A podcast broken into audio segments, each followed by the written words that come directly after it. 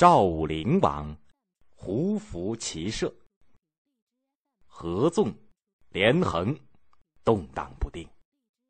公元前三零二年，赵武灵王决定进行军事改革，改穿胡服，学习骑射。赵武灵王是一个目光远、胆子大的君主。赵国的大臣楼缓、肥义、公子成全是他的帮手。赵武灵王想改革军事，已经想了很久。有一天，他对楼缓说：“咱们北面有燕国，东面有东胡，西边有林胡、楼烦、秦、韩等国，中间还有中山，四面八方全都是敌人。什么是咱们的保障呢？自己要是不再发愤图强，随时都能给人家灭了。要发愤图强，就得好好做些事情。”我打算从改革服装着手，接着说可以改变打仗的方法，你瞧怎么样？楼缓说：“服装怎么可以改呢？”赵武灵王说：“咱们穿的衣服袖子太长，腰太肥，领口太宽，下摆太长，穿着这种长袍大褂做起事来多不方便。”楼缓把话接过来说：“还费衣料。”赵武灵王把袖子晃了晃，下摆兜了兜，说。多费衣料倒在其次，穿上长袍大褂，不但做事不方便，而且走起路来摇摇摆摆的，干起活来就迟慢，因此也就减少了急起直追的精神。全国的人全都这样，国家哪能富强得起来？我打算仿照胡人。他说的胡人呢，也就是西北方的游牧和半游牧的民族。我打算仿照他们的习俗，把大袖子的长袍改成小袖的短褂。腰里系一根皮带，脚上穿双皮靴，穿上这种衣服做事方便，走路灵活。你再想大模大样、摇摇摆摆的走，就办不到了。楼缓听起来很高兴的说：“咱们仿照胡人的穿着，打起仗来也灵便，是不是？”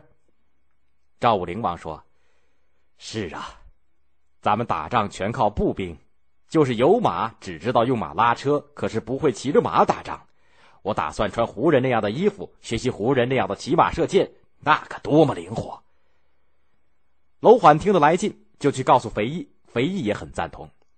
第二天上朝的时候，赵武灵王、楼缓和肥义都穿着小袖子的短战衣出来。一般大臣们瞧见他们这个样子，吓了一大跳，他们还以为赵武灵王跟那两位大臣犯了疯病呢。赵武灵王把改变服装的事宣布了。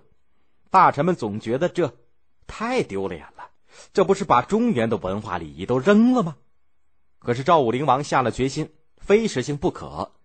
他拿出种种理由，把那个最顽固的叔叔公子成说服了。大臣们一见公子成也穿上了胡服，只好随着改了。赵武灵王然后下了一道改革服装的命令。过了没有多少日子，全国的军队不分将军士兵。全都穿上了胡服，在民间，有的人起头觉得有点不像样，后来因为胡服比起以前的衣服实在是方便的太多，反倒呢实行起来。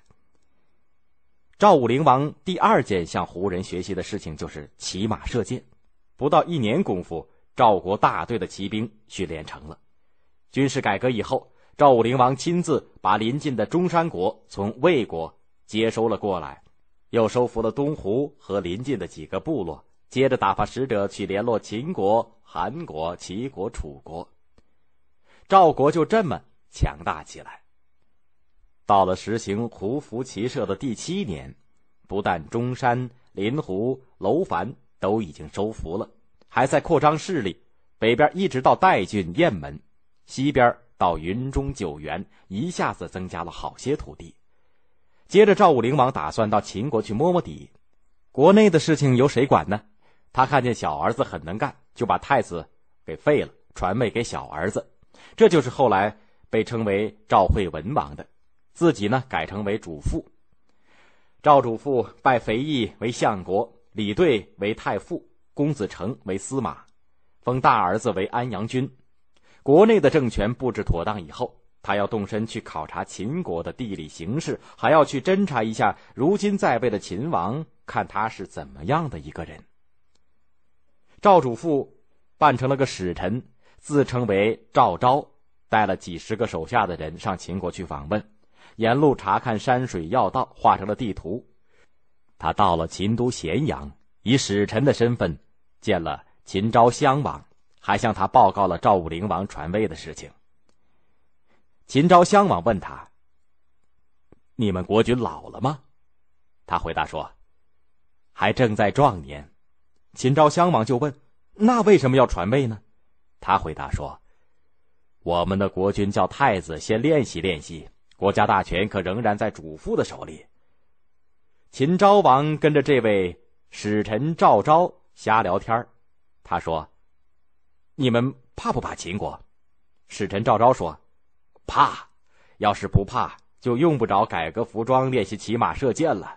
好在如今敝国的骑兵比起早先来增加了十多倍，大概能够跟贵国结交了吧？”秦昭襄王。听了这个话，还挺尊敬他。使臣赵昭辞别了秦王，回到驿馆去了。当天晚上，秦昭襄王想起赵国使臣的谈话，又文雅又强硬，态度又尊严又温和，倒是个人才。他还想跟他谈谈。第二天，秦昭襄王派人去请他。使臣赵昭的手下人说：“使臣病了，过几天再去朝见大王吧。”就这么过了几天。秦昭襄王又派人去请赵国的使臣，一定要他去。可是使臣赵昭不见了，他的随行人员也不见了，使馆里只剩下了一个人，自称是赵国的使臣赵昭。秦昭襄王的手下人就把他带到了秦昭襄王的跟前。秦昭襄王问他说：“你既然就是使臣赵昭，那么上次我见的那个使臣又是谁呢？”真的，赵昭说。是我们的主父，他想见一见大王，特意打扮成使臣。他嘱咐我留在这儿给大王赔罪。秦昭襄王咬牙切齿地说：“赵主父骗了我。”他立刻叫大将白起带领三千精兵连夜追上去。他们追到了函谷关，守关的将士说：“赵国的使臣已经出关三天了。”泾阳军白跑了一趟，只好回去向秦王报告。秦昭襄王没有办法。索性大方点把那个真的赵昭也放了回去。赵国的改革也增强了合纵国的力量，对秦国也是一种威慑。更多内容欢迎大家关注微信公众号，我们节目在那里首发。回复 QQ 可以看到我们的 QQ 学习群，老师每周会给大家答疑释惑。